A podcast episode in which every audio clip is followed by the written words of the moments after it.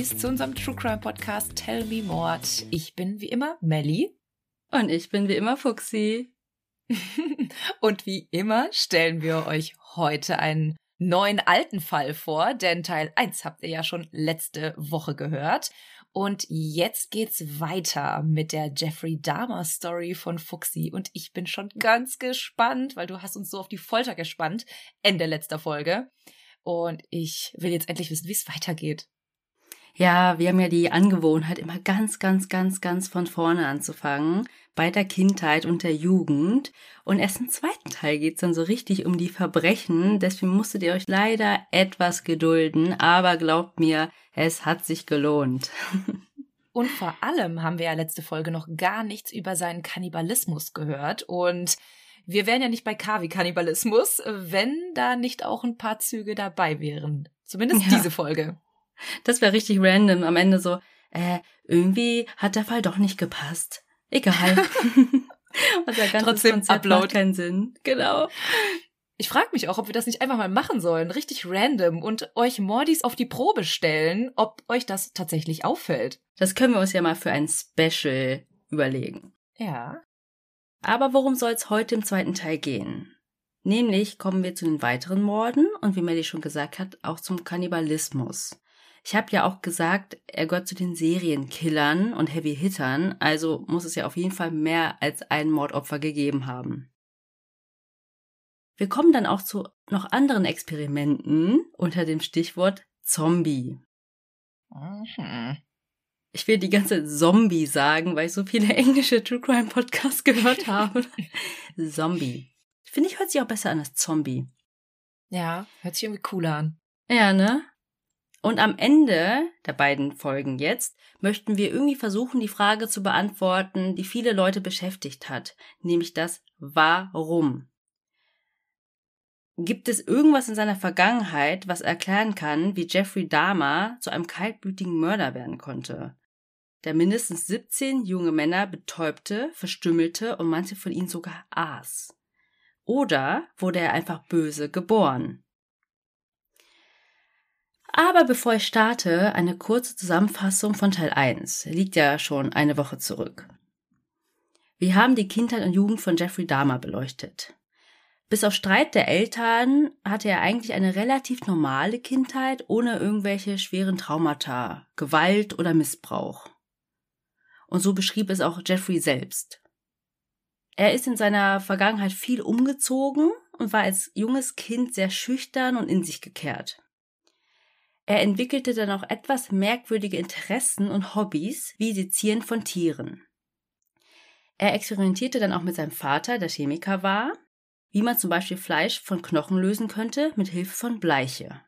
Aber das war jetzt alles von Lebensmitteln, also oder Resten vom Abendessen, jetzt nicht mhm. irgendwie in eine kriminelle Richtung. Sondern eher so ein Hühnchen mal da reinlegen und eher im wissenschaftlichen Sinne herausfinden, was passiert eigentlich mit Fleisch, wenn es in Bleiche liegt. Ja, er hatte so quasi ein Next-Level Chemiebaukasten, da er ja an der Quelle saß. Ja, und das hat ihm sein Vater halt gezeigt und wir werden sehen, das hat sich Jeffrey auf jeden Fall gemerkt. In der Highschool wurde er schon mit 14 zum Alkoholiker und im Allgemeinen grenzte er sich eher selbst ab und war ein Einzelgänger. Nach der Trennung der Eltern war er schon 18 und lebte dann allein im Elternhaus weiter. Er fühlte sich sehr einsam und fing irgendwann an zu hassen, alleine einzuschlafen. Und kurz nach seinem Highschool-Abschluss, im Juni 1978, beging er dann seinen ersten Mord an einem Tramper. Sein Vater schickte ihn dann zur US Army, wo er seine Grundausbildung gemacht hat und dann in Westdeutschland stationiert war und dann aber entlassen wurde, weil er auch dort einfach weiter Alkohol konsumierte und es geht, es geht halt nicht. Sollte man nicht mhm. machen. Darf man nicht. Als er dann wieder zurückkam, gab es erstmal einen kleinen Abstecher nach Florida.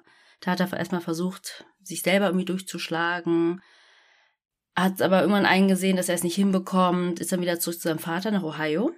Und dort beging er dann kleinere Straftaten. Also einmal hat er sich alkoholisiert der Polizei widersetzt. Und, okay, vielleicht eine noch größere Straftat. Er hat sich vor Frauen und Kindern auf einem Jahrmarkt entblößt.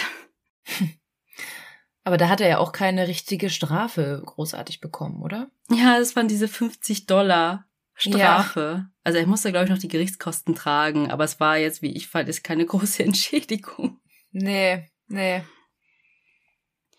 Ja, und irgendwann hat der Vater und seine neue Frau, die beiden haben sich gedacht, okay, wir können ihm auch nicht mehr helfen. Wer könnte ihn auf den richtigen Pfad bringen? Seine Großmutter. Er wurde also im Winter 81 dann zu seiner Großmutter geschickt. Die lebte in West Ellis, einem Vorort von Milwaukee, und dort lebte er. Nach einer kurzen Arbeitslosigkeit hat er dann einen Job als Mixer in den Nachtschichten einer Schokoladenfabrik bekommen. Schon wieder. Ich kann nicht Schokoladenfabrik sagen, ohne an Willy Wonka zu denken. Ich auch nicht. Ich kann es nicht hören. Ich denke sofort, wie muss das sein, in so einer Schokoladenfabrik zu arbeiten? Kann man da einfach in die Schokolade reingreifen und das essen? Wahrscheinlich nicht, aber so stelle ich es mir vor. Ich hoffe einfach, dass Jeffrey Dahmer da nichts reingetunkt hat oder reingelegt hat. hm, ein Finger. ja, okay, ich merke, Leute, diese Zusammenfassung wird doch länger, als ich dachte. Also auf jeden Fall, ne, hört am besten nochmal rein, aber dann war das noch mit diesen Badehäusern, wo er dann schon anfing, andere zu betäuben und dann zu missbrauchen, mhm. also was ja einer Vergewaltigung gleicht. Und er mhm. wurde nicht erwischt. Er bekam nur irgendwann mhm. Hausverbot. Und im August 1986 wurde er dann verhaftet, weil er vor zwei Jugendlichen masturbiert hatte. Dafür bekam er dann eine Bewährungsstrafe. Und jetzt geht es weiter mit dem zweiten Teil. Wir sind jetzt im November 1987, neun Jahre nach dem ersten Mord. Jeffrey lebte immer noch bei seiner Großmutter und wenn er frei hatte, ging er gerne in der Gay-Szene Milwaukees aus. Ende November traf er einen jungen Mann aus Michigan im Club 219. Es war der 25-jährige Stephen Tuomi. Nach einer kurzen Unterhaltung schlug Jeffrey vor, dass sie gemeinsam ins nahegelegene Ambassador Hotel gehen könnten. Stephen Tuomi, der nicht ganz abgeneigt von dem charmanten Jeffrey war, sagte zu und die beiden nahmen sich ein Zimmer und verbrachten dort Zeit zusammen. Als Jeffrey dann am nächsten Tag aufwachte, lag Stephen unter ihm, übersät mit blauen Flecken. Seine Brust war eingesunken und ihm lief Blut aus seinem Mundwinkel. Jeffrey schaute dann an sich herunter und sah, dass er selbst voller blauer Flecke war.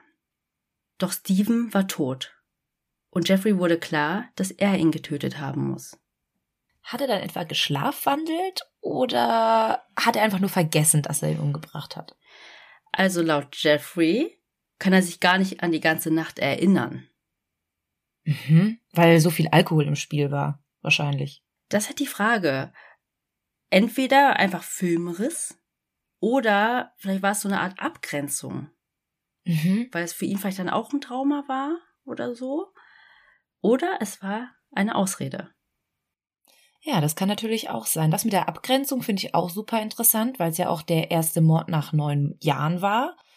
Ähm, aber es könnte natürlich auch einfach eine Ausrede gewesen sein. So, oh, ich habe das gar nicht gemerkt. Da hat mich einfach der Drang überrascht und es ist einfach passiert.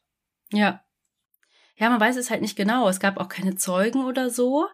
Und man glaubt aber schon, dass es keine Ausrede ist, weil Jeffrey hätte das gar nicht erzählen müssen. Es wäre mhm. nicht rausgekommen. Das kann ich jetzt schon mal vorweg sagen. Dieser Mord wäre so nicht rausgekommen. Mhm. Da saß Jeffrey dann auf dem Bett und wusste nicht, was er machen sollte. Er verließ das Hotelzimmer, hängte noch das Bitte nicht stören Schild an die Türklinke, ging zu einem Geschäft und kaufte einen großen Koffer. Ich meine, es war ganz schön klug. Stell dir vor, du willst die gerade einen Plan schmieden und die Putzfrau findet dann einfach die Leiche. Ja. Die Leiche so. Ich habe doch gesagt, bitte nicht stören. Er ging dann zurück ins Hotelzimmer und verstaute die Leiche im Koffer.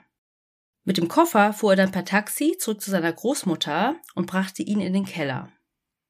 Mal ganz kurz, das ist niemandem aufgefallen, dass sie da zu zweit reingegangen sind und er alleine mit einem großen Koffer wieder rauskommt.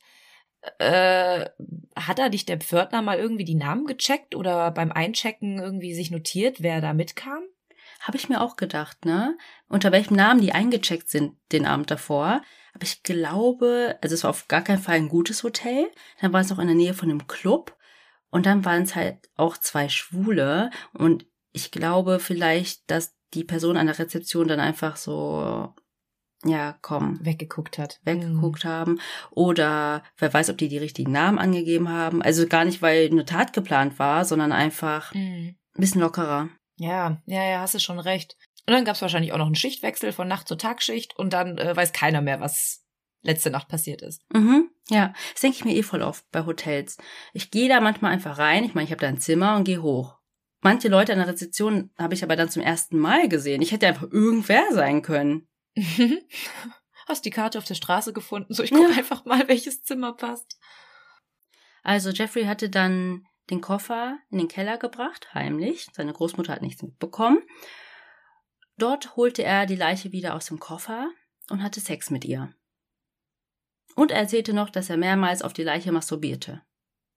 Und das Timing des Ganzen hätte nicht schlechter sein können. Seine Großmutter hatte nämlich über Thanksgiving die Familie eingeladen und Jeffrey hatte danach keine Gelegenheit, die Leiche zu entsorgen. Oh, das muss gut gerochen haben da unten. Erst nach einer Woche konnte er die Leiche zerlegen und mit Hilfe der Bleichelösung das Fleisch von den Knochen lösen. Anschließend legte er das Fleisch in Müllsäcke. Die Knochen wickelte er in ein altes Laken und zerschmetterte sie mit einem Vorschlaghammer zu Staub. Gar nicht so blöde Ideen, die er da hat, weil den Staub kannst du ja einfach verteilen, das kriegt mhm. ja dann keiner mit. Ja, aber alles, was er macht, muss extrem laut gewesen sein, oder? Das stimmt, ja. Aber die Oma hat vielleicht Hörgeräte getragen und hat das abends nicht gehört. Ja, und ist auch mal außer Haus, ne? Sie war ja auf jeden Fall eine Kirchengängerin, das hatten wir ja schon. Vielleicht hat Jeffrey dann einmal Bauchschmerzen gehabt und ist nicht mitgegangen, kann ja sein. Und ja, und laut Jeffrey dauerte das alles nur zwei Stunden. Und ich finde das super schnell, ehrlich gesagt. Total. Also, gut, keine Ahnung, wie lange sowas normalerweise braucht, aber ich würde jetzt auch sagen, dass allein durch die Sehnen und Knochen zu sägen weitaus länger dauert. Aber mhm. gut, die Leiche lag da auch schon seit einer Woche und wird vielleicht auch weicher? Keine Ahnung. Wir haben wirklich so null Informationen über solche Prozesse. Besser so. Es zeigt einfach nur, dass wir keine Serienmörder sind. Aber den Kopf von der Leiche behielt er tatsächlich. Mhm. Diesen wickelte er in eine Decke und befriedigte sich mit ihm. Einmal versuchte er den Kopf in einer Mischung aus Bleiche und Waschmittel zu kochen. Er hoffte nämlich, dass der Kopf sich damit besser halten würde. Aber Bleiche zersetzt doch eigentlich das Fleisch, das hat er ja von seinem Vater gelernt. Ja, aber er wollte den Schädel behalten. Mit der Bleiche mm. und dem Waschmittel wollte er das alles so säubern. Ah, ja. Damit das nicht so fault. Weil wenn es dann mhm. fault, kannst du es nicht behalten. Genau. Mhm. Es hat aber nicht ganz geklappt. Er gab es dann auf und zerkleinerte schließlich auch den Kopf mit dem Vorschlaghammer und entsorgte ihn. Mhm. Und das weiß man halt wirklich alles aus Jeffrey Dahmers Erzählungen. Die Überreste von Steven wurden nämlich nie gefunden. Mhm. Und Jeffrey hat auch beteuert, dass er keinerlei Erinnerung an diese Nacht im Hotelzimmer hat. Das habe ich ja schon gesagt. Und sagte auch, dass er ihn nicht umbringen wollte, sondern sein eigentlicher Plan war es eigentlich nur, ihn zu betäuben und zu vergewaltigen. In Anführungsstrichen nur. Mhm. Und der Fakt, dass er ja noch den Koffer besorgen musste, zeigt vielleicht auch ein bisschen, dass er es wirklich nicht geplant hatte. Ja, stimmt, weil er erstmal losgehen musste, um den Koffer zu holen.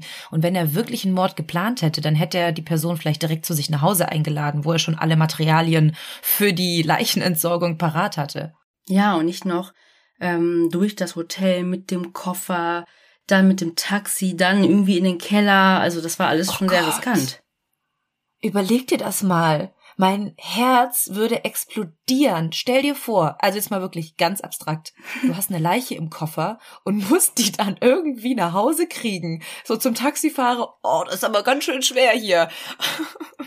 Ganz genau. Wenn ich einen 30 Kilo Koffer habe, der ist ja schon ultra schwer. Und dieser Mensch hat sicherlich mehr als 30 Kilo gewogen. Mhm. Eben. Naja. Krass ist halt, das hast du ja auch schon gesagt, dass Jeffrey es ja eigentlich geschafft hatte, neun Jahre lang seine Fantasien zu unterdrücken. Und nun ist er schon zum zweiten Mal ungestraft davongekommen. Man sagt, dass er hier eventuell aufgehört hat, gegen diese Fantasien anzukämpfen und dann aktiv begann, nach potenziellen Opfern zu suchen. Mhm. Das einfach auch wie so eine Art Ego-Push war. Keiner hat ihn erwischt. Vielleicht kommt er jetzt auch mit den nächsten Taten davon. Ja, Jeffrey selbst sagt dazu, an diesem Punkt war mein moralisches Gewissen so hinüber, komplett verdorben, dass meine Fantasien im Mittelpunkt meines Lebens standen. Mhm.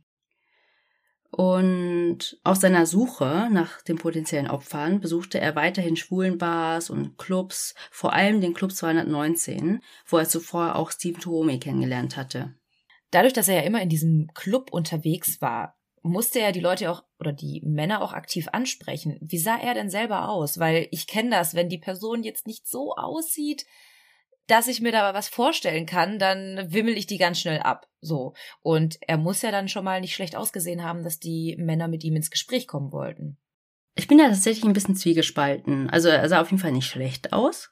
Hatte auch eine ganz normale Statur, würde ich sagen. Ähm, auf manchen Fotos oder vor allem auf den Fotos im Gericht finde ich sogar, dass er ganz gut aussieht. Ähm, auf manchen Fotos und in Interviews sah er ein bisschen aus mit seiner Brille wie so ein nerdiger Physiklehrer oder so. Aber insgesamt finde ich schon, dass er ganz gut aussah. Ich habe jetzt mal parallel gegoogelt, weil es äh, mich auch interessiert. Und ich habe ihn tatsächlich auch schon mal gesehen und ich gebe dir recht. Also er sieht jetzt nicht total Banane aus. Also auf manchen Fotos sieht er wirklich ganz ansprechend aus, aber auf anderen denkst du dir so, hm, oh Gott, nein, schnell weg. Es ist vielleicht auch einfach nach einer durchzechten Nacht sieht man ja auch nicht unbedingt mehr gut aus. Also ich zumindest äh, nicht. Deswegen, ähm, ja, kann das ja schon mal sein, dass man auf dem einen super gut aussieht und auf dem anderen dann nicht mehr. Ja, und ich glaube, er war ja auch so charmant und sehr wortgewandt und das macht ja auch nochmal viel aus. Mhm. Und so war das ja auch, ne? Der hat da Leute angesprochen und er wirkt ja auch nicht einer, von dem du denkst, okay, der wird mich jetzt in die nächste dunkle Gasse schleifen. Mhm. Bei Jeffrey war es nämlich auch so, dass nicht irgendjemand gut genug für ihn war. Er hatte nämlich auch einen gewissen Männergeschmack. Also er hat auch gesagt, dass sie auf jeden Fall gut aussehen mussten. Mhm. Aber das Alter spielte tatsächlich nicht unbedingt eine große Rolle. Das werden wir noch sehen. Also die Spanne ist etwas größer.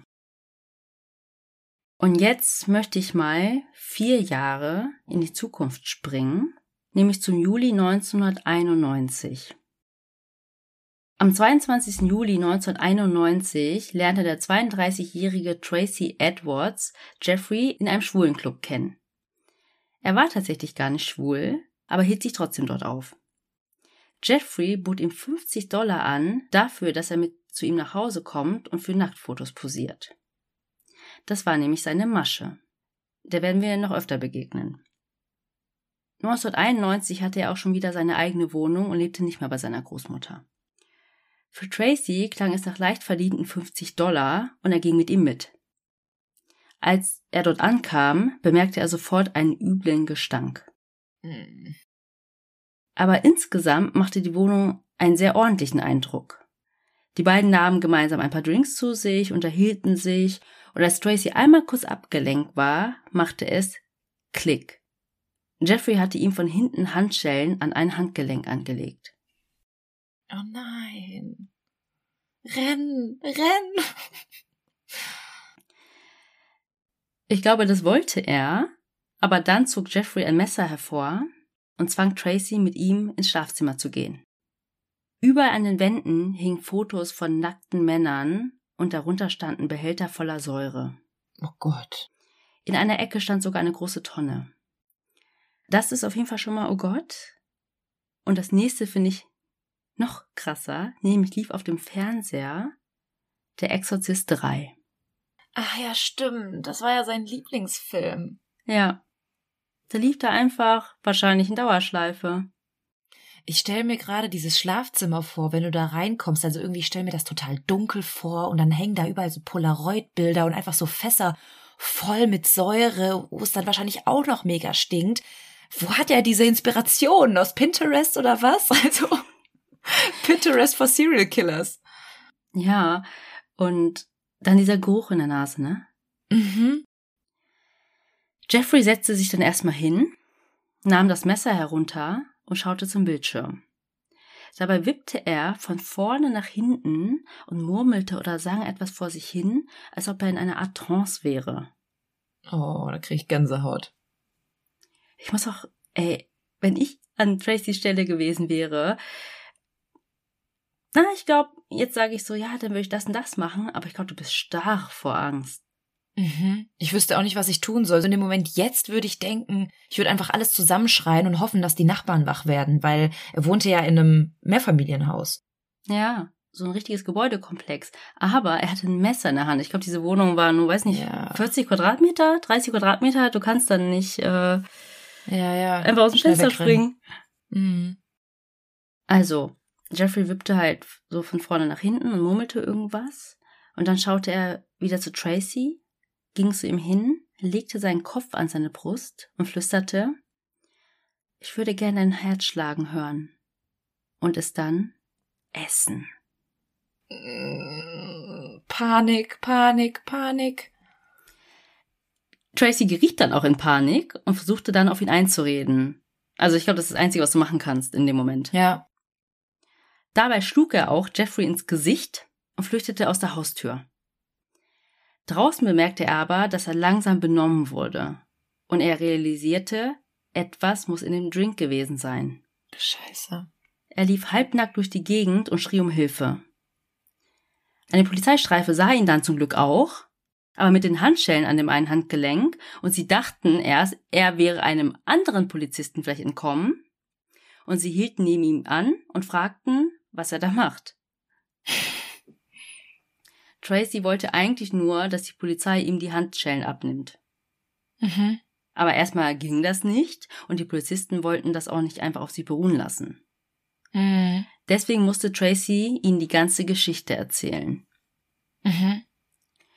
Und er konnte, weil er noch nicht so weit weggelaufen war, die Beamten dann auch zu Jeffreys Wohnung führen. Nämlich in das Apartment Nummer 213 in der 924 North 25th Street.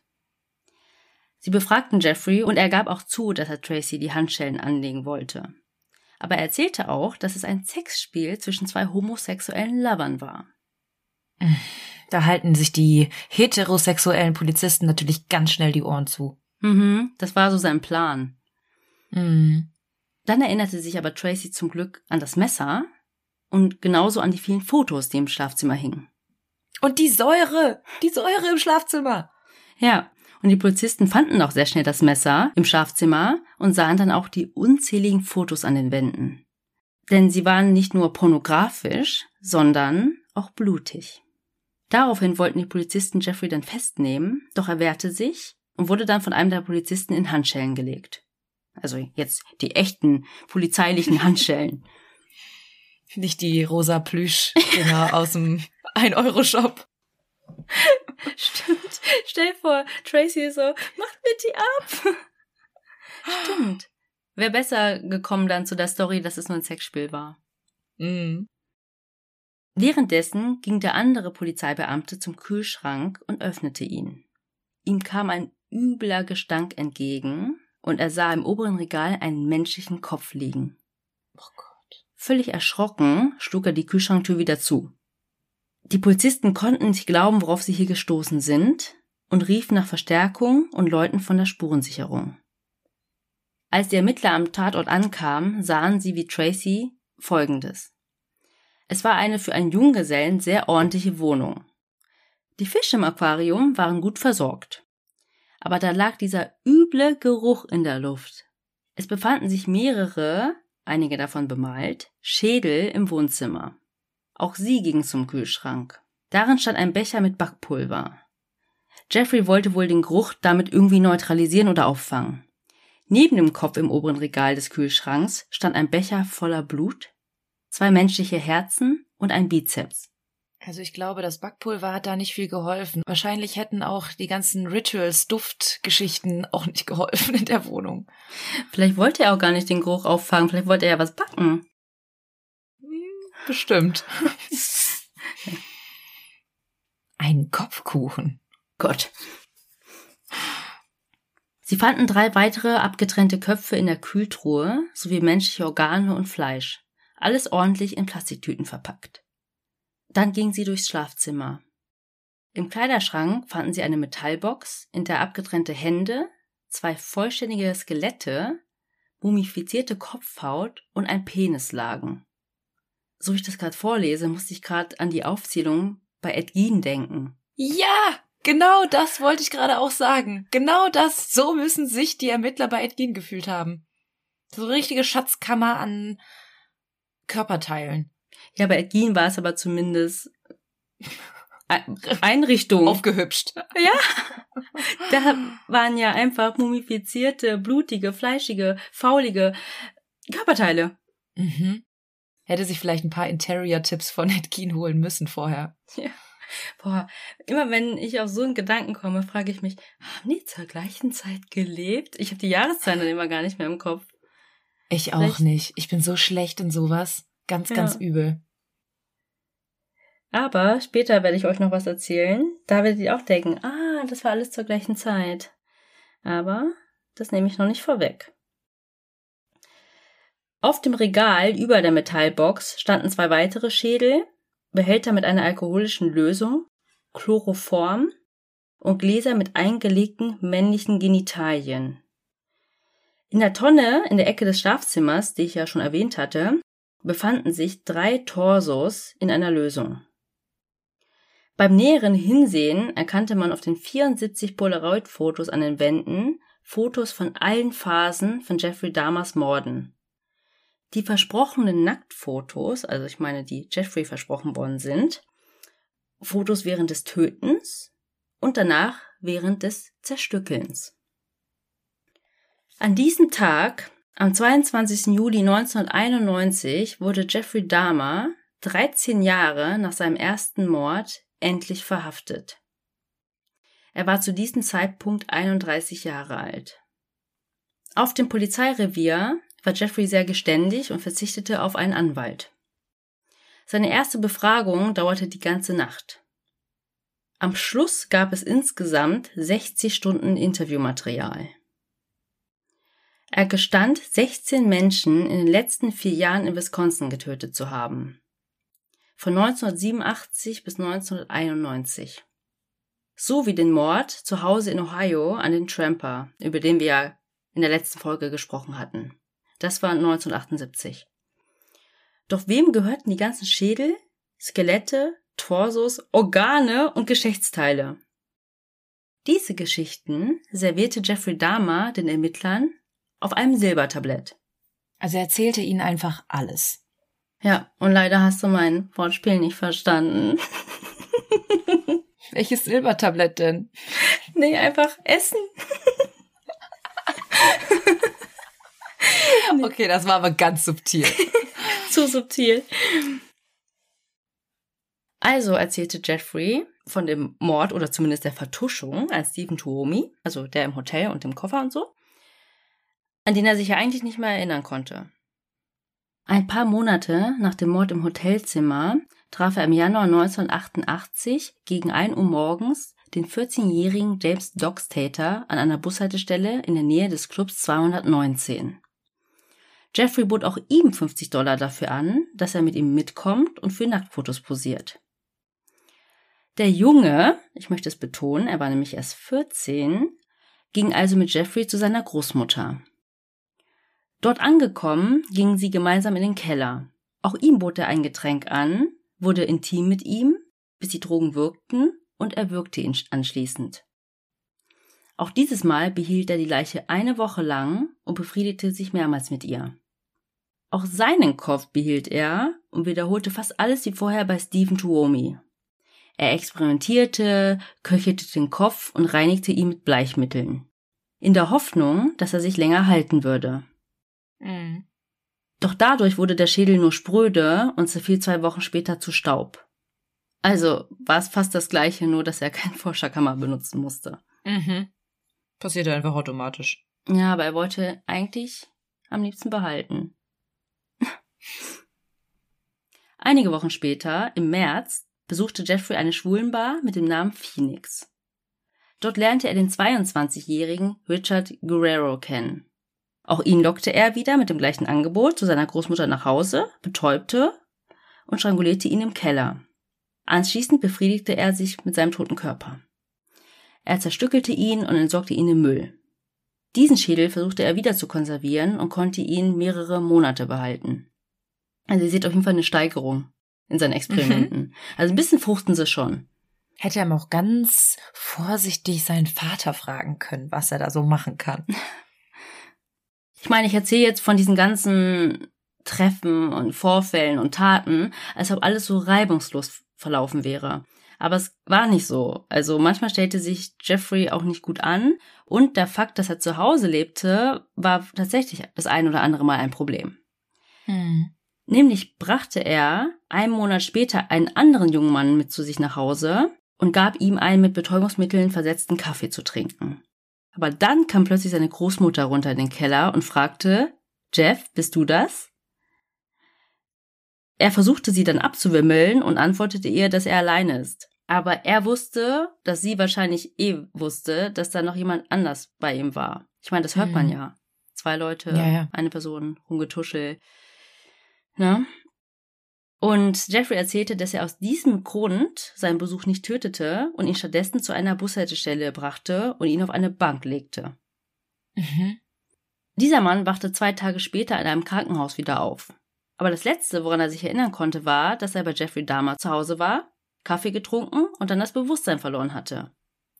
Doch in seinem Blut, das war ja zwei Tage später, waren keine Rückstände von irgendwelchen Betäubungsmitteln. Und bis auf ein paar merkwürdige Blutergüsse am Hals gab es auch keine Spuren irgendwie, die auf eine Vergewaltigung hindeuten könnten. Mhm. Trotzdem erstattete er dann Anzeige gegen Jeffrey Dahmer, weil ihm auch Schmuck und Geld gestohlen wurden. Jeffrey wurde dann tatsächlich auch befragt und er erzählte aber, dass er dem Mann nur geholfen hatte, weil der zu viel getrunken hatte. Und man glaubte ihm auch, dem eloquenten, netten, kooperativen Jeffrey Dahmer. Und da es auch keine anderen hinreichenden Indizien oder Beweise gab, wurde das Verfahren dann eingestellt. Mhm. Also er konnte sich auch da einfach sehr gut vor den Beamten verkaufen, also die auch so ein bisschen manipulieren. Ja, das werden wir noch öfter sehen. Also wie gesagt, er ging nicht immer vorsichtig vor, aber wenn es brenzlig wurde, hat er immer noch die Kurve bekommen. Mhm. Ich meine, er wurde 13 Jahre nicht erwischt. Okay, er war davon neun Jahre nicht aktiv, aber trotzdem. Ich habe ja schon gesagt, anfangs, das waren ja so viele Opfer und das dann halt alles komprimiert auf vier Jahre. Ja.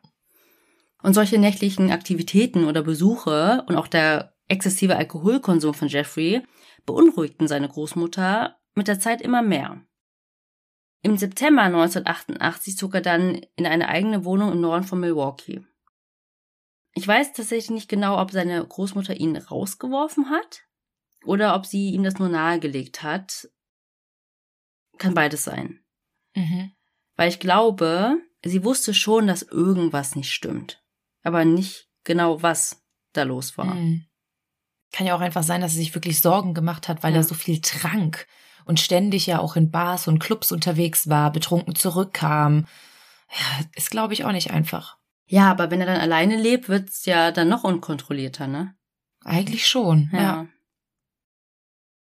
Doch kaum ist er in diese neue Wohnung gezogen, wurde er wieder verhaftet.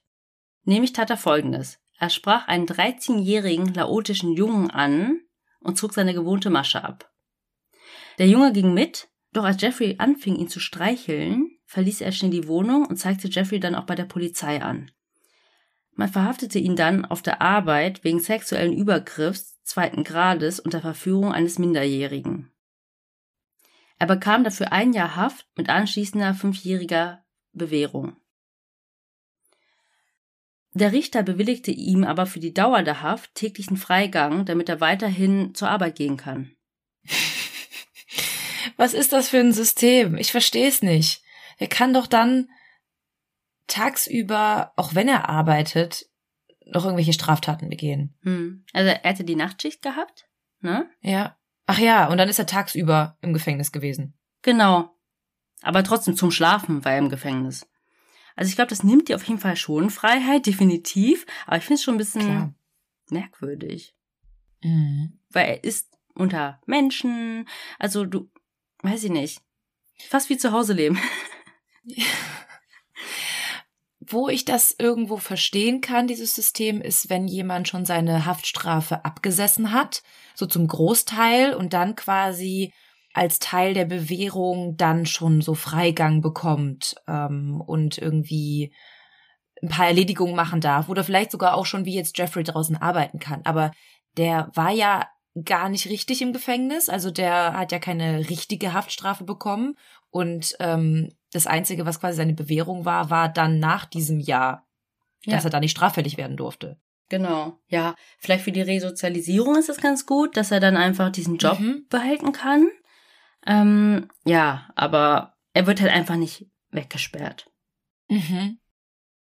Aber tatsächlich musste er auch gar nicht diese Haft mit Freigang sofort antreten, sondern erst im Mai des Folgejahres. Also hatte er noch ein paar Monate auf freiem Fuß. Und er zog aber dann direkt von der neuen Wohnung, wo er wirklich nicht lange war, wieder zurück zu seiner Großmutter, die ihn auch trotz der Verurteilung wieder bei sich aufnahm. Mhm. Und jetzt haben wir genau das. In der Zeit auf freiem Fuß traf Jeffrey das gut aussehende, aufstrebende, 24-jährige Model Anthony Sears in einer Bar mit dem Namen La Cage. Jeffrey Dahmer erzählte später, dass es ihm schwerfiel, in dieser Zeit nicht zu töten. An diesem Abend wollte er kein Verbrechen begehen, doch dann begann der andere kurz vor Ladenschuss mit ihm zu sprechen. Also die anderen sind schuld, immer, Mhm. klar. Und dann konnte Jeffrey quasi nicht anders und lud ihn dann zu seiner Großmutter nach Hause ein, wo sie einfach nämlich Oralsex hatten, bevor er auch ihn betäubte und erwürgte. Und auch hier hatte er wieder Sex mit der Leiche. Mhm. Am nächsten Tag legte er sie in die Badewanne der Großmutter, wo er den Kopf abtrennte und versuchte sie zu häuten. Mhm. Er zertrümmerte die Knochen mit dem Vorschlaghammer und entsorgte sie im Müll. Jeffrey fand tatsächlich dieses Opfer außergewöhnlich attraktiv und es war auch das erste Opfer, von dem er dauerhaft Körperteile behalten wird. Er bewahrte dessen Kopf und Genitalien in Aceton auf und tat sie in eine Kiste, die er auch mit zur Arbeit nahm und in seinem Spind auch bewahrte. War ihm dann vielleicht doch zu heikel, dass er bei seiner Großmutter lebte. Das hat er dann einfach mit zur Arbeit genommen. Aber auf der Arbeit in seinem Spind ist auch irgendwie weird. Stell dir vor, der macht das auf, um sich gerade irgendwie umzuziehen oder fertig zu machen und ein Arbeitskollege steht nebenan und fragt, was ist das? Äh, Ich glaube, das sah manchmal so skurril aus, dass man es hätte auch einfach als Requisite verkaufen können. mhm. Weißt du, was ich meine? Ja, ja. Wenn das zu offensichtlich, stell dir vor, da läuft jemand mit, weiß nicht was, unter dem Arm durch die Stadt. Da würdest du doch denken, das kann ein echter Menschenkopf sein, sonst würde er das nicht so zur Schau stellen. Das stimmt, ja. Vielleicht noch eine kurze Anekdote. Wir hatten mal überlegt, oh, ist mit Corona, sollen wir nicht ein paar Bürostühle mit nach Hause nehmen? Und dann habe ich auch gesagt, das können wir nicht machen. Da werden wir direkt an der Rezeption festgehalten. Aber wenn du es mit so einer Selbstverständlichkeit tust, Ja. als ob du die Erlaubnis hättest, dann wird keiner was sagen. Du darfst halt nur nicht das so langschleichen und um jede Ecke gucken und dann so schüchtern ja. äh, andere Leute angucken. ja. Also wenn ihr stehlt, dann macht's einfach mit Selbstbewusstsein. Pro-Tipp von Fuxi. Genau. Weihnachtsmarkt einfach so, zack. Hä, ich dachte, ich darf das. also, ich hab's nicht gemacht, aber es war die Überlegung. Ist klar. Zwei Monate nach dem Mord an dem Model musste er seine Haftzeit dann antreten, wurde aber dann zwei Monate vorher entlassen und zog vorübergehend dann wieder zu seiner Großmutter. Und das Krasse ist ja hier einfach, dass er nur zehn Monate in Pseudohaft verbracht hat, obwohl er eine Straftat der Klasse C begangen hatte, für die es normalerweise Strafen bis zu 40 Jahren Gefängnis gab. Krass. Weißt du, woran das lag? Also es gab auf jeden Fall ganz viel Unverständnis Und man könnte es vielleicht damit erklären, dass Jeffrey weiß war und die Gegenseite waren laotische Einwanderer. Mhm. Ja, oder auch, weil das eine Tat war, die im homosexuellen Kreis stattfand und dass Ja, man das dann das auch, auch. nicht ganz so ernst genommen hatte. Ja, vielleicht auch ein bisschen dieses Jahr. Er ist ja auch einfach mitgegangen. Mäßig. Ja. Mhm. Nach seiner Entlassung fing dann die fünfjährige Bewährung an, aber, das kann man jetzt schon sagen, bekam er nie einen einzigen Besuch von seiner Bewährungshelferin. Was? Also die ist nie mal Hallo sagen gekommen und hat mal geguckt, wie er wohnt, was er macht, was er so den ganzen Tag macht, wenn er mal nicht in der Schokoladenfabrik arbeitet. Also er hat sie besucht in ihrem Büro, aber sie Mhm. ist nicht zu ihm nach Hause gegangen. Mhm. Krass. Hat dann einfach gedacht, ach, bei ihm wird schon passen. Und im Mai zog er dann in das Apartment 213, das ich schon erwähnt hatte. Und die Wohnung lag tatsächlich in keiner guten Gegend. Man beschrieb das Viertel als einer der ärmsten und gefährlichsten von Milwaukee mit einer sehr hohen Kriminalitätsrate, die überwiegend von African Americans bewohnt wurde. Mhm. Seine Kiste nahm er da übrigens von der Arbeit jetzt mit in seine neue Wohnung. Mhm. Und nur eine Woche nach seinem Einzug dort tötete er dann auch schon sein sechstes Opfer. Auch ihm bot er 50 Dollar für Sex an und als sie dann in der Wohnung waren, betäubte und erwürgte er ihn. Am nächsten Tag kaufte er sich dann eine Polaroid-Kamera und schoss Fotos von der Leiche in verschiedenen Positionen. Also ab da fing das dann an mit seinen Fotos. Mhm. Aber jetzt in dieser Mietwohnung, das hast du ja auch schon gesagt, Melly, Wand an Wand mit anderen Leuten, brauchte er eine neue Methode, weil ein Vorschlaghammer ja viel zu laut wäre. Ich mir vorstelle, mein Nachbar, ich höre ja schon, wenn der die Klospülung betätigt. Oder oben am Kochen ist und die Lüftung läuft. Nee, das war niemand. Also Leute, ihr müsst wissen, wir müssen unsere Aufnahmen immer so planen, dass bei Fuxi niemand zu Hause ist, weil man hört einfach alles. Man hört Ja. wirklich alles. Man hört den Nachbarhund bellen, man hört das Baby unten schreien. Also wenn ihr mal irgendwo Nebengeräusche hört, was wir ja hoffentlich dir. rausschneiden können, ist es einfach immer bei dir, ja. Oder ähm, so, nicht Sonntag am Vormittag, weil dann ist der Küchengang. Eskalieren alle Kirchen. Alle. Zum Glück leben wir nicht in Bayern. mhm. Er zerstückelte die Leiche und nahm einen großen Kessel und kochte darin Arme, Beine und das Becken. Danach konnte er nämlich diese eingekochte Masse einfach das Klo hinunterspülen. Wie groß soll dieser Kessel gewesen sein? Dass da ein ganzes Becken noch reinpasste. Boah, ich stelle mir echt so einen Hexenkessel vor, wo er dann mit so, einem, mit so einem Stab so rühren muss. So ein kleines Feuer. Richtig wie bei Hänsel und Gretel. Ja. Er behielt auch diesen Kopf, besprühte ihn mit Farbe und stellte ihn neben den Schädel von Anthony Sears, also dem Model, auf ein Regal. Eine Woche später lockte er einen anderen Mann zu sich nach Hause, aber da machte er tatsächlich einen gravierenden Fehler. Er trank einfach aus dem falschen Glas. Oh nein. Er hat eins präpariert mit Betäubungsmitteln und hat einfach das selbst getrunken. Und als er am Okay. nächsten Morgen aufwachte, war der andere weg. Genauso wie ein paar seiner Kleidungsstücke, seine Uhr und 300 Dollar. Hätte ich auch ausgenutzt. Wahrscheinlich hat er vorher noch die ganzen toten Schädel gesehen und dachte sich so, okay, dir gebe ich es jetzt richtig. Mhm. Aber ich glaube, es hätte Jeffrey mehr weh getan, hätte er einen der Schädel mitgenommen. Mhm, wahrscheinlich schon. Im darauffolgenden Monat, also ihr seht, jetzt passiert alles super, super schnell hintereinander, lockte Jeffrey wieder einen zu sich nach Hause, betäubte und erdrosselte ihn. Dieses Mal wollte er aber die Leiche besser konservieren und führte ein paar Experimente durch. Es ging ja darum, diese Leichenteile zu behalten und zu besitzen. Sie sollten ihn nicht verlassen. Nämlich anstatt das Skelett sofort mit Bleiche zu behandeln, durch die die Schädel der früheren Opfer ja brüchig geworden sind, legte er das Skelett erstmal für mehrere Wochen in seine Gefriertruhe in der Hoffnung, dass es keine Feuchtigkeit speichern würde. Mhm. Aber Jeffrey zerstörte versehentlich den Schädel, als er ihn zum Trocknen in den Ofen legte. Nämlich explodierte der Schädel einfach. Oh Gott. Jeffrey erzählte dann später bei der Polizei, dass er sich nach diesem Mord mies gefühlt hat, weil es ihm nicht gelungen war, Teile des Körpers aufzubewahren. Also war der Tod des Opfers deswegen eine Verschwendung in seinen Augen. Mhm. Weniger als drei Monate nach diesem Mord, im September 1990, traf Jeffrey den 22-jährigen Ernest Miller vor einem Buchladen. Jeffrey bot auch ihm 50 Dollar an, dass er mit in seine Wohnung kommt und er Fotos für ihn machen kann, aber auch, wenn er ihm erlaubt, sein Herz und seinen Magen abzuhören. Oh Gott, weird. Wie so ein Doktor. Wie nennt man das Ding? Stethoskop. Ja.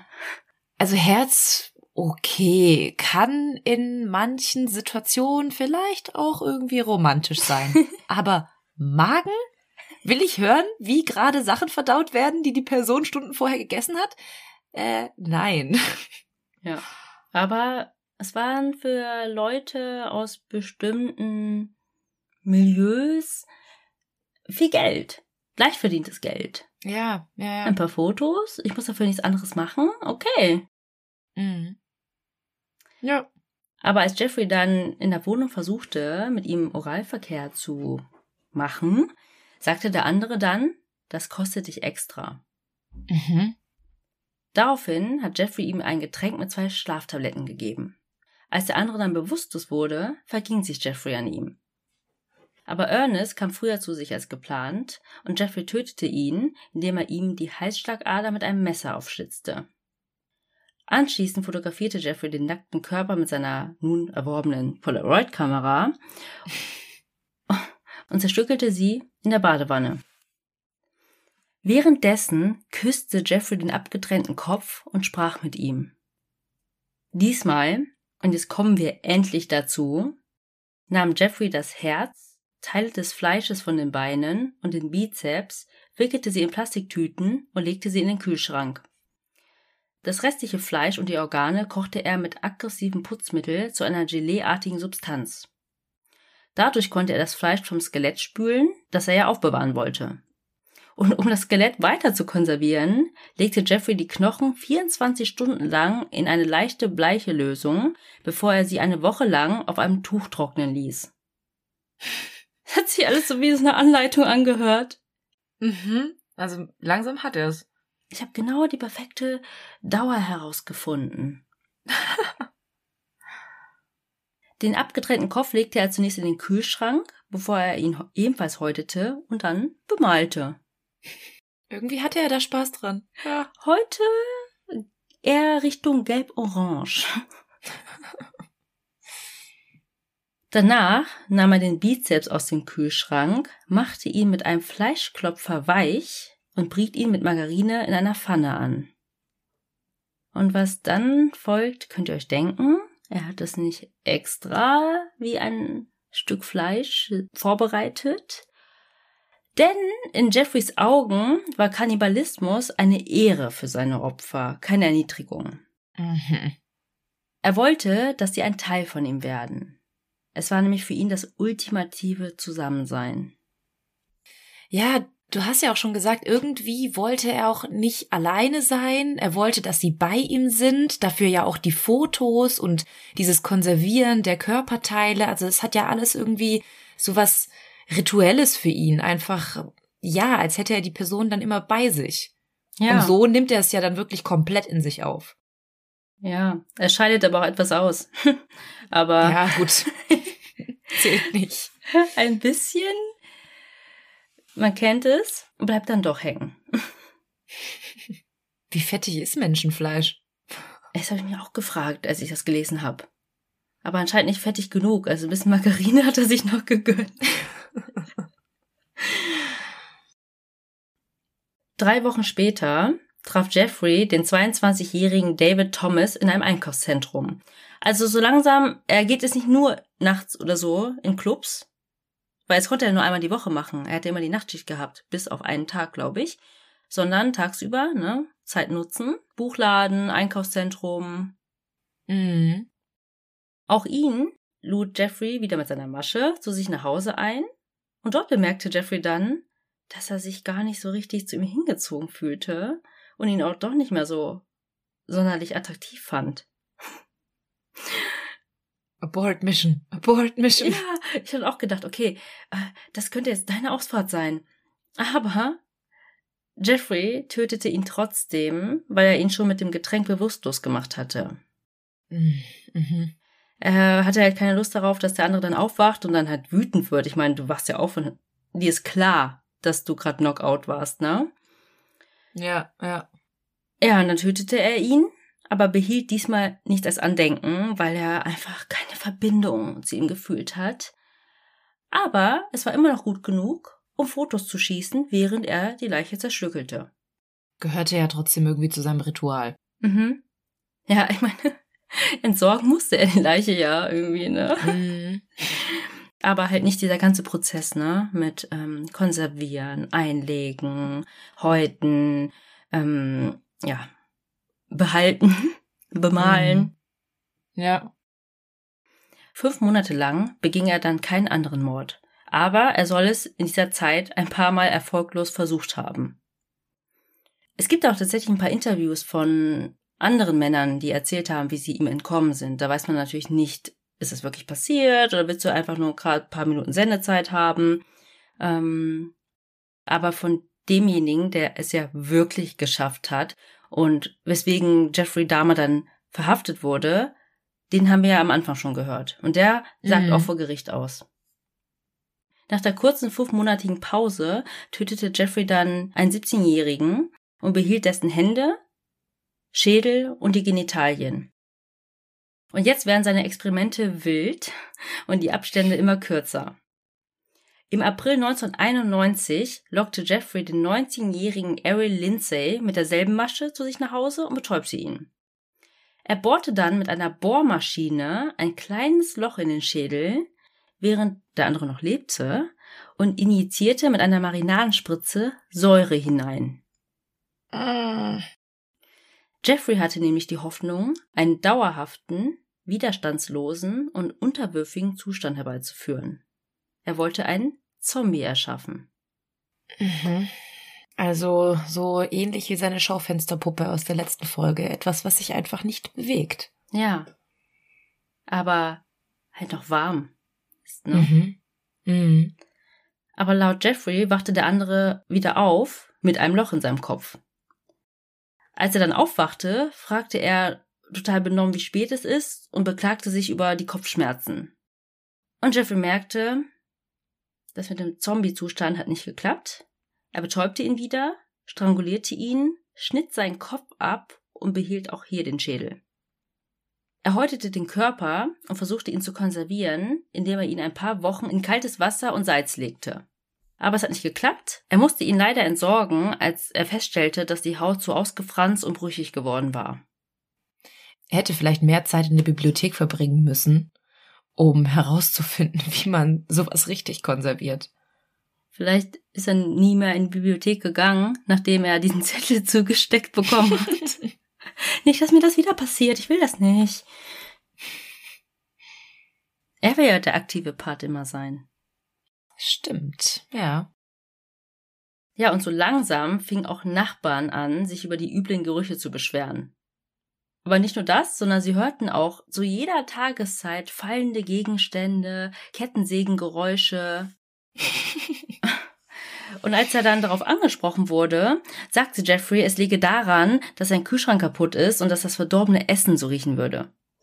Ach so, und dann muss man mit der Kettensäge was? Das Steak auseinanderschneiden? Also, Ja. Ja, ich habe äh, irgendeinen Saw-Film geschaut. laufen lassen, ja.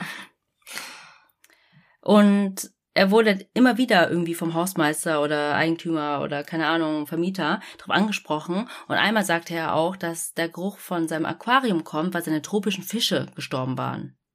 Ach so, aber wie wir ja zum Schluss erfahren haben, die äh, lebten ja noch. Denen ging's gut. Im Folgemonat, am 24. Mai 1991, tötete Jeffrey den 31-jährigen Tony Hughes und legte ihn auf den Schlafzimmerboden. Also gar nicht groß Action damit zerstückeln und so, erstmal einfach weg. Man darf auch nicht vergessen, dass er wirklich Alkoholiker war, ne? Der war, glaube ich, auch nicht immer Auf der Höhe. auf der so. Höhe, genau, ja. Mhm. Nur drei Tage später sprach Jeffrey den 14-jährigen Laoten Condraig Synthesumphone an und bot auch ihm Geld für Nacktfotos. Zufällig war er der jüngere Bruder von dem, den er drei Jahre zuvor, 1988, belästigt hatte und weswegen er zu der Haftstrafe verurteilt wurde. Wie viele Zufälle können da bitte zusammenkommen? Mhm. Krass. Ich finde es Mhm. auch krass, dass er die Story von seinem Bruder nicht kannte und dann einfach dachte, Da war es oh, ja genauso. ja, ah, klingt gut, okay. Okay, aber dann war er erst elf, vielleicht wurde das nicht so groß in der Familie besprochen. Mhm. Ja. So von wegen, ähm, er ist noch zu jung, um das zu erfahren. Mhm. In der Foto schoss Jeffrey dann Fotos von dem Jungen und danach betäubte er ihn und hatte Oralsex mit ihm. Frag mich bitte nicht wie. Oder keine Ahnung. Und er brachte ihn dann in sein Schlafzimmer, wo auch noch der tote Körper von Tony Hughes lag. Jeffrey bohrte Condrick ein kleines Loch in den Kopf und injizierte diesmal eine Salzlösung. Jeffreys Plan war es, es durch die Frontallappen des Gehirns zu spritzen, das die Sprachmotorik und Entscheidungsfindung steuert. Er wollte nämlich dadurch auch wieder einen dauerhaft benebelten und gefügigen Zustand herbeiführen, die eines Zombies. Mhm. Und während Jeffrey auf die Wirkung wartete, trank er ein paar Bier und verließ dann gegen 1 Uhr morgens die Wohnung, um Nachschub zu holen. In der Zeit wachte Conrad wieder auf. Er konnte zwar kaum laufen, aber schaffte es, die Wohnung zu verlassen. Draußen wurde er dann von drei schwarzen Frauen auf der Straße gesehen, wie er untenrum nackt, verwirrt, verängstigt und blutend herumlief. Oh, was ein komischer Anblick. Voll. Mitten in der Nacht. Mhm. Die Frauen waren dann auch sehr besorgt und riefen die Polizei. Jeffrey bog gerade um die Ecke und dachte sich nur, what the fuck? dann traf die Polizei ein und ich möchte hier sagen, es waren zwei weiße Polizisten und Jeffrey erzählte den Polizisten, dass Conrad 19 Jahre alt ist und Mhm. nicht, wie in Wirklichkeit, 14 und dass die beiden Lover seien. Dass er nur zu betrunken sei und sie Streit hatten. Und die Polizei glaubte ihm. Conrad stand einfach daneben, aber er war zu benommen, um etwas Zusammenhängendes aus sich herauszubekommen. Also die Frauen glaubten das aber nicht. Die Ja. haben erstmal die ganze Zeit gesagt, das ist ein Kind. Und trotz des Protests der Frauen ließen die Polizisten zu, dass Jeffrey den 14-jährigen Jungen wieder mit hoch in seine Wohnung nehmen konnte. Es ist einfach genau so wie vorhin schon gesagt. Zwei heterosexuelle weiße Polizisten hören was von einer homosexuellen Tat, dann ist der eine Junge nicht ganz weiß und die denken sich direkt so, okay, Augen zu, Ohren zu, wir wollen nicht weiter davon hören, macht einfach euer schwulen Ding und wir wollen nichts damit zu tun haben. Mhm, ja. Und dann die drei Frauen, die dann auch eh nachts auf der Straße rumstanden. So. Ja. Ja. Aber die Polizisten haben die beiden wenigstens noch mit in die Wohnung begleitet. Es roch zwar ein bisschen komisch, aber es war alles sehr ordentlich. Die Klamotten von Conrick lagen ordentlich gefaltet auf dem Sofa und Jeffrey zeigte den Beamten dann auch die einvernehmlichen Nacktfotos von Conrick. Oh, klar. Ja. Hm, Da hatten sie ja schon den Beweis. ja. Und Jeffrey war sehr kooperativ, hat auch seinen Ausweis gezeigt. Aber da haben wir es auch schon wieder mit so einem Selbstbewusstsein und Mhm. Selbstverständlichkeit, dass die Polizisten dann keinen Background-Check gemacht haben. Mhm. Sonst hätten sie gesehen, dass er vorbestraft war und auch noch auf Bewährung. Stimmt. Das war ja auch noch. Wegen was mit Minderjährigen. Ja, vor allem auch noch der Bruder Ja. von demjenigen, den sie gerade wieder in die Wohnung schicken. Ja. Kaum waren die Polizisten weg, erwürgte Jeffrey den Jungen und hatte anschließend Sex mit seinem toten Körper. Unfassbar. Er behielt dann auch beide Köpfe, von Tony Hughes, der ja noch auf dem Schlafzimmerboden lag, und von Conrack. Eine der drei Frauen, die die Beamten ignoriert hatten, rief einige Tage später nochmal bei der Polizei an, um herauszufinden, was mit dem Teenager passiert ist. Sie fragte nochmal, wie alt er gewesen war. Man insistierte aber, dass es kein Kind war, sondern ein erwachsener Mann. Als sie weiter Fragen stellte, wurde sie abgewimmelt und ihr wurde gesagt, dass man sich um alles gekümmert hat. Was einfach so zu 0,0 Prozent der Wahrheit entspricht. Ja, wir haben weggeguckt. Ja, Madam. das haben wir gemacht. Ein paar Tage später las genau die gleiche Frau in der Zeitung von dem Verschwinden eines laotischen Jungen und sie rief nochmal bei der Polizei an und erzählte, dass sie ihn gesehen hat oder zumindest einen, der so aussah wie er. Mhm. Doch die Polizei versäumte es, jemanden zu ihr nach Hause zu schicken, um sie zu befragen. Sie ließ auch nicht locker und rief sogar bei der Zweigstelle des FBIs in Milwaukee an. Doch dabei kam nichts raus. Die Polizisten wurden tatsächlich nachher suspendiert, aber dann wieder eingestellt. So schlimm war es dann doch nicht. Wir haben gerade Personalmangel. Nur ein paar Tage später, im Juni 1991, reiste Jeffrey nach Chicago. Das liegt tatsächlich nur eine Stunde südlich von Milwaukee. Und lernte den 20-jährigen Matt Turner kennen. Also er schaffte es tatsächlich, Leute aus anderen Städten zu überreden, für ein Fotoshooting nach Milwaukee zu reisen. Und auch hier wieder die gleiche Prozedur. Es wurden Fotos gemacht, er wurde betäubt, erwürgt und zerstückelt. Dessen Kopf und Organe tat er in die Gefriertruhe. Fünf Tage später war Jeffrey wieder in Chicago, also irgendwie wollte er ein bisschen vielleicht Abwechslung? Abwechslung, genau, oder Gras über die anderen verschwundenen Ja, ja. Leute wachsen lassen, wenn es überhaupt aufgefallen war. Also Standortwechsel tun Serienmördern immer sehr, sehr gut. Ja, also Jeffrey gehört auf jeden Fall zur klugen Sorte. Ja, und in Chicago lernte er einen anderen jungen Mann kennen. Ihm injizierte er kochendes Wasser diesmal, aber das versetzte ihn in ein Koma und er starb zwei Tage später.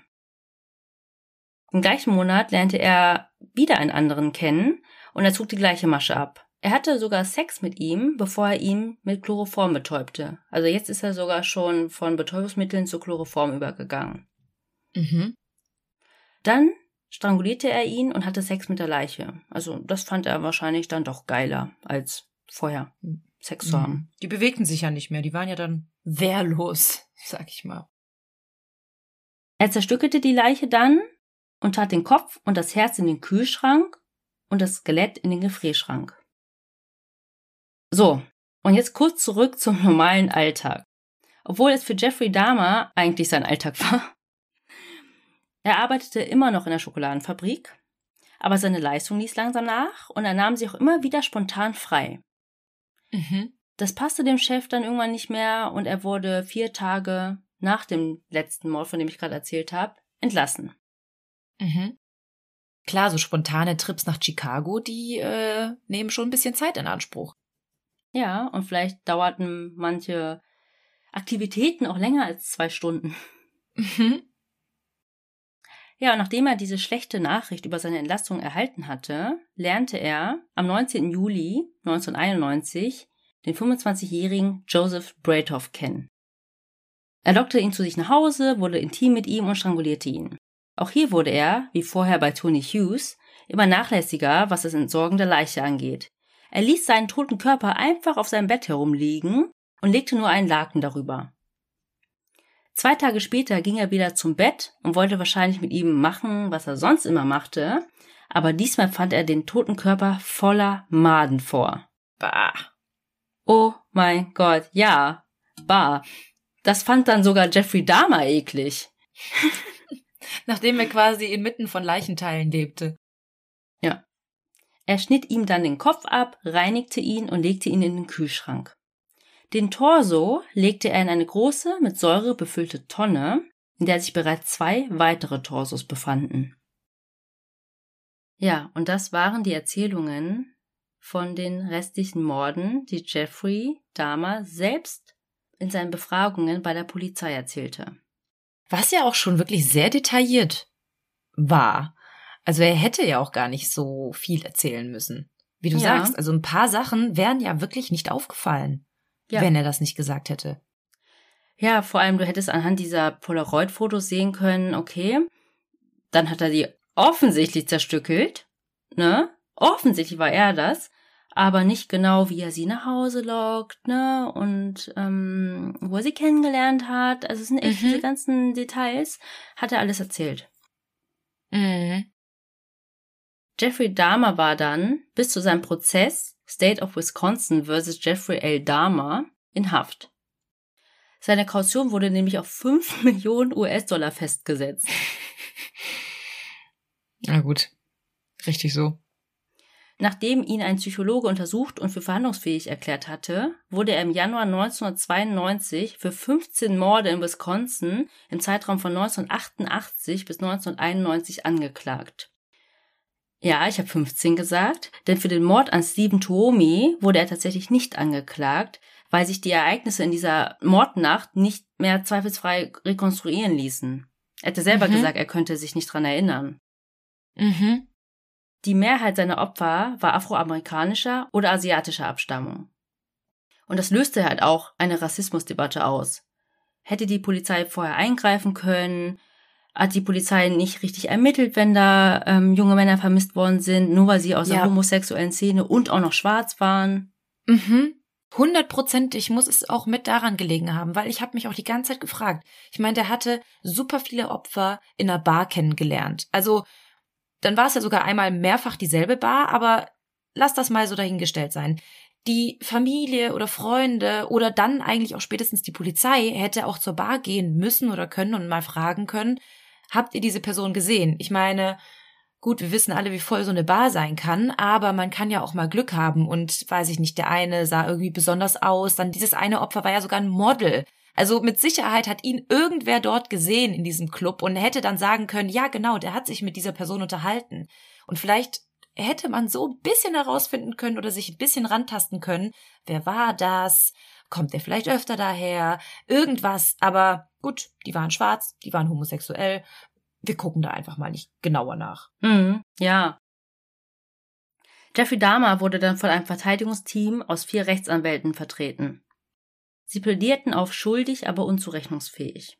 Also damit er nicht ins Gefängnis kommt, sondern in eine psychiatrische Anstalt. Mhm. Übrigens, auch ähm, ein Fact, den habe ich sehr spät erst gelesen in meiner Recherche. Er wurde tatsächlich auch von dem FBI-Profiler Robert Ressler verhört. Ach, krass. Also, falls sich irgendwer nicht dran erinnern kann, unsere Meintante-Empfehlung. Genau. Das ist The Best Body von John Douglas. Und da Jeffrey ja ein umfassendes Geständnis abgelegt hatte und sich für schuldig bekannt hatte, ging es in dem Prozess nur noch um die Frage seiner Zurechnungsfähigkeit. Mhm. Also sowas nennt man ein Insanity Trial. Also es ging gar nicht mehr um die Beweisführung und hat er die wirklich umgebracht, sondern nur, ob er zurechnungsfähig war. Mhm. Es wurden bei ihm nämlich auch mehrere psychische Krankheiten diagnostiziert aber die häufigste war die schizoide Persönlichkeitsstörung mit paranoiden Tendenzen. Die zwölfköpfige Jury sprach ihn dann in allen Punkten für zurechnungsfähig. Er bekam 15 Mal lebenslänglich ohne Aussicht auf Entlassung und dann noch einmal zusätzlich lebenslänglich in einem separaten Urteil in Ohio für seinen ersten Mord an dem Tramper. Mhm. Die Familie von Conrad bekam tatsächlich eine Entschädigung in Höhe von 850.000 US-Dollar, weil die Polizeibeamten ihn ja wieder in die Hände von Jeffrey Dahmer zurückgegeben haben. Immerhin etwas haben sie jetzt mal richtig gemacht. Mhm. Ich meine, ein Kind ist ihm schon in die Hände gefallen und das zweite haben sie quasi einfach wieder zurückgebracht. Also ich glaube, das war das Mindeste, was die mhm. Familie irgendwie verdient hat. Ja. Das haben jetzt nicht, glaube ich, die Polizisten bezahlt, aber quasi. Nee, klar, aber ja. Zumindest äh, wurde etwas bezahlt. Und damit ihr nochmal einen Eindruck von Jeffrey Dahmer bekommt, weil ich glaube, die wenigsten von euch werden sich genauso wie ich auf das ganze Interviewmaterial stürzen, ähm, möchte ich gerne was abspielen. Nämlich waren das seine letzten Worte, nachdem das Urteil gefällt wurde. This has never been a case of trying to get free. I didn't ever want freedom. Frankly, I wanted death for myself. This was a case to tell the world that I did what I did not for reasons of hate. I hated no one. I knew I was sick or evil or both. Now I believe I was sick. I know how much harm I have caused. I tried to do the best I could after the arrest to make amends, but no matter what I did, I could not undo the terrible harm I have caused. I wanted to find out just what it was that caused me to be so bad and evil. But most of all, Mr. Boyle and I decided that maybe there was a way for us to tell the world that if there are people out there with these disorders, maybe they can get some help before they end up being hurt or hurting someone. Also, ähm, Jeffrey Dahmer hatte während des ganzen Prozesses tatsächlich nichts gesagt, aber am Ende, als er die Möglichkeit bekam, hat er nochmal betont, dass es in diesem Prozess nicht darum ging, irgendwie davonzukommen oder freizukommen, sondern dass er sich für sich eigentlich die Todesstrafe gewünscht hätte. Aber die gab es da nicht mehr. Und mhm. er erklärte, dass er Reue für das von ihm verursachte Leid empfindet und wünschte, die Taten ungeschehen machen zu können. Er hatte sich dem Prozess gestellt, um keine offenen Fragen zu hinterlassen und der Welt zu zeigen, dass seine Verbrechen nicht hassmotiviert gewesen waren. Er wünscht sich, dass durch seinen Fall hoffentlich Menschen wie ihm geholfen werden, bevor sie sich oder anderen Leid zufügen würden. Klingt ja erstmal irgendwie total reflektiert, wenn man das so über einen Serienmörder sagen darf. Ja, total. Und auch, ich weiß nicht, wie ich es beschreiben soll. Generell, man merkt doch einfach, der ist so, wie du sagst, reflektiert. Ähm, er analysiert auch sehr viel, auch von seinen eigenen Motiven und so. Mhm. Es ist dann auch schwierig, zu sagen, er ist unzurechnungsfähig. Mhm. Weil eigentlich wirkt er zurechnungsfähig. Ja. Also Jeffrey Dahmer geht also ins Gefängnis und er wurde zu seinem eigenen Schutz von den anderen Insassen abgeschottet. Er war ein Jahr in Einzelhaft, bis er dann auf eigenen Wunsch zu den anderen Insassen gelassen wurde, was sich als Fehler herausstellen wird. Denn am 28. November 1994 putzte Jeffrey mit zwei anderen Insassen die Bäder. Einer von den dreien fing an, sich mit den anderen beiden zu prügeln und erschlug dann Jeffrey mit einer Eisenstange. Jeffrey Dahmer starb also im Alter von 34 Jahren. Ja, krass, dass er dann doch so in den Tod gefunden hat. Also irgendwie stellt man sich ja dann bei so Serienmörder vor, wenn es heißt lebenslänglich, dass die dann noch so ganz alt und schrumpelig im Knast sitzen und noch ihre Geschichten erzählen. Aber dass er dann doch so jung gestorben ist, ähm, ist schon krass. Mhm. Ja, man weiß auch nicht zu 100 Prozent, warum der andere Jeffrey Dahmer umgebracht hat. Also er war selber wegen Mordes im Gefängnis und ist auch psychisch krank wohl. Ähm, und aber auch selber schwarz. Und viele sagen, vielleicht wollte er sich quasi für die anderen Opfer rächen. Mhm. Aber dann gab es auch so wilde Stories mit, der hat das einfach gemacht, weil ihn ne, die ganze Situation genervt hat. Jeffrey Dahmer hat ihn genervt, weil er beim Essen immer so komische Angewohnheiten hatte und so. Mhm. Also, auch, auch Gründe, Menschen umzubringen, zumindest im Knast. Ja. Interessant finde ich bei Jeffrey Dahmer auch, also ihr wisst, ich habe mir so viele Interviews und so viel Material angeschaut, angehört, durchgelesen, dass Jeffrey im Gegensatz zu anderen Serienkillern wie zum Beispiel ähm, Ed Kemper die Schuld nicht bei anderen sieht. Mhm. Er sagt zum Beispiel, dass nur er daran schuld ist und nicht irgendwie seine Eltern, die Gesellschaft oder Pornografie oder so, dass es alles nur Ausreden sind. Mhm. Du hast ja auch gesagt, er hatte eigentlich so eine ganz glückliche Kindheit, abgesehen davon, dass er halt viel umgezogen ist, ein unstetes Leben geführt hat. Aber abgesehen von der Depression seiner Mutter gab es ja keine einschneidenden Erlebnisse in seiner Kindheit, die ihn irgendwie hätten prägen können in mhm, die Richtung. Oder Missbrauch oder so. Ja. Ja. Ja.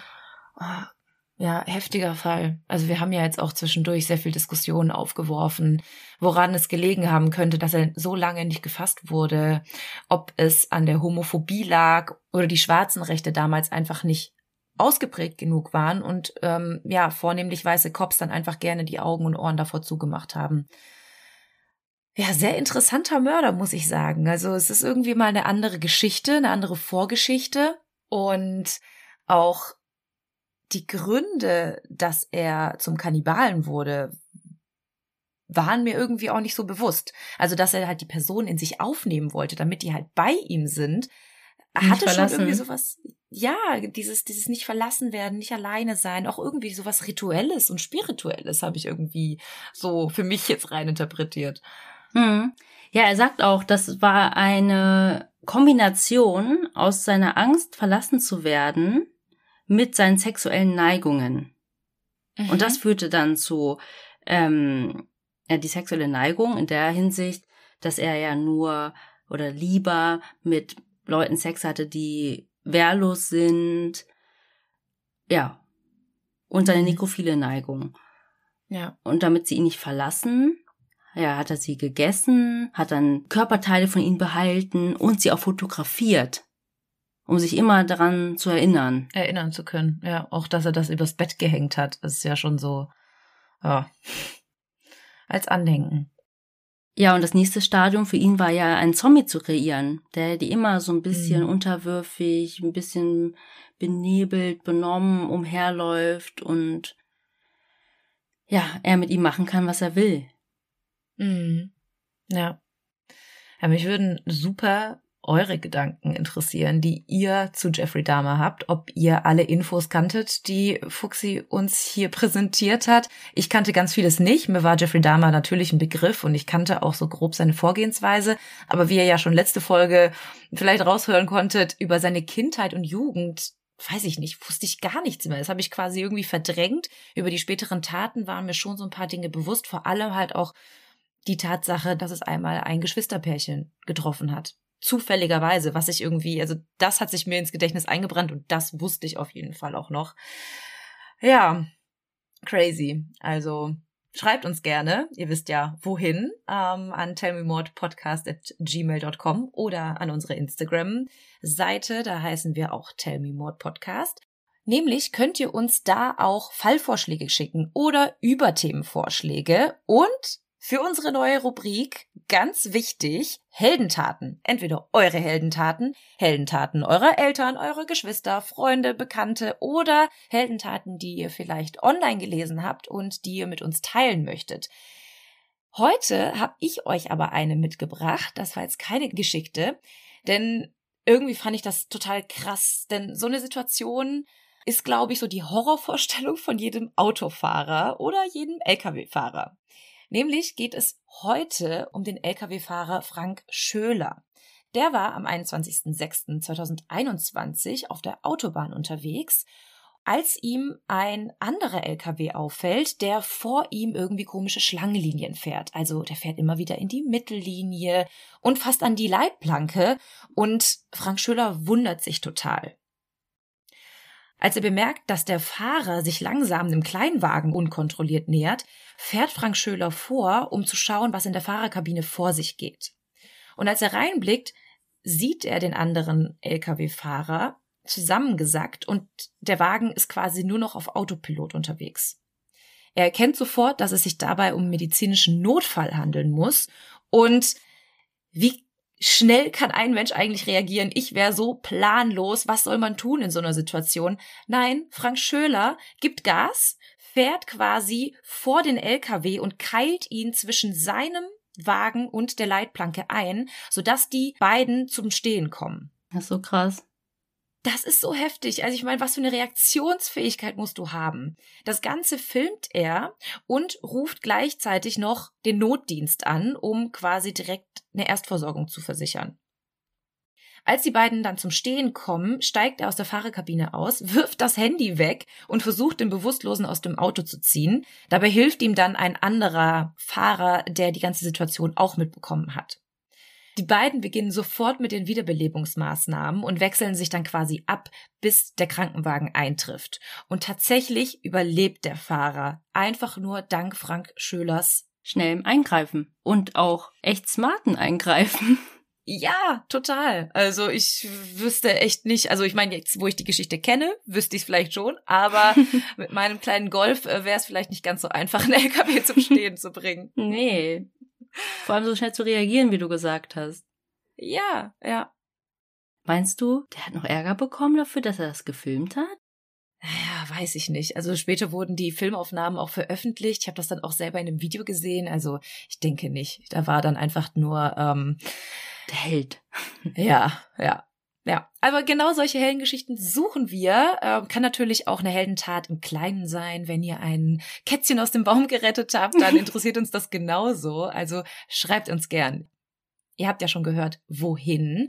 Und wenn ihr uns irgendwie anders unterstützen möchtet, was uns super, super hilft, ist, wenn ihr uns bewertet, wenn ihr diesem Podcast folgt auf jeglicher Podcast-Plattform, wo ihr uns einfach gerade hört und wenn ihr uns als Favoriten bei Instagram markiert, dann seht ihr auch, wenn wir etwas Neues posten oder wenn wir eine Story hochladen, weil ja, manchmal durch den tollen Instagram-Algorithmus rutscht man so nach hinten und so verpasst ihr keine Information. Ja, eine Sache noch, wenn ihr uns anders unterstützen möchtet, dann könnt ihr das bei Kofi machen. Den Link findet ihr wie immer in den Show Notes. Und ich würde sagen, jetzt haben wir beide genug geredet und wir kommen zum Schluss dieser Folge.